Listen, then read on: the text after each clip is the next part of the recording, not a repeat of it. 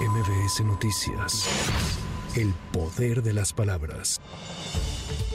El líder parlamentario de Morena en la Cámara de Diputados, Ignacio Mier, se destapó como aspirante a gobernar el estado de Puebla. Escuchemos. Hoy mis propios compañeros, y lo dije que iba a ser un recorrido, han expresado que yo encabece en, en, la coordinación estatal para la transformación por fundador y por tener un conocimiento puntual de toda la propuesta programática que hace Morena y entonces, y no estoy impedido legalmente, cuando salga la convocatoria inscribirme para ser el coordinador en Puebla.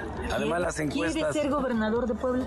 Sí, quiero ser gobernador de Puebla, pero voy a, va a ser en el momento que la gente decida. El legislador también negó que haya mandado colocar 600 anuncios espectaculares en su entidad para promocionar su imagen y precisó que sabe de dónde provienen esos señalamientos, pero que no dará nombres.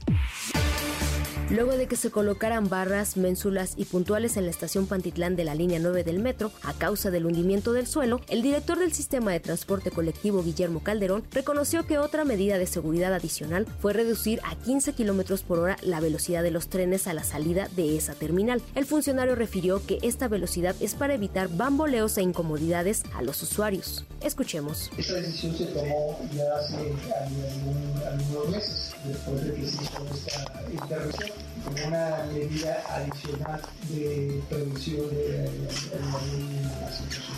Lo que busca es eh, no asumir eh, ningún riesgo, evitar bamboleos y incomodidades a nuestros usuarios. La cadena Fox News transmite esta noche el primer debate entre los aspirantes republicanos a la presidencia de Estados Unidos, sin la presencia de Donald Trump, quien continúa aventajando a sus rivales de partido por un margen de dos dígitos. El también empresario tiene previsto entregarse este jueves a las autoridades del condado de Fulton y pagar una fianza tras haber sido imputado por intentar revertir los resultados de las elecciones de 2020 en el estado de Georgia.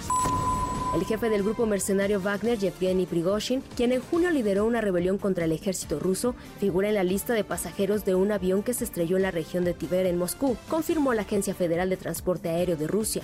Las autoridades locales reportaron que 10 personas viajaban en esta aeronave y que no hubo sobrevivientes. La prensa local informó que los cuerpos recuperados están carbonizados, por lo que aún tendrán que realizarse exámenes de ADN para identificarlos.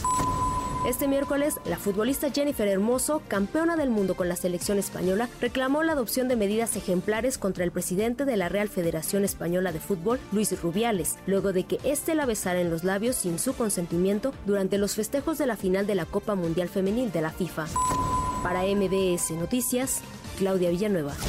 MBS Noticias. El poder de las palabras.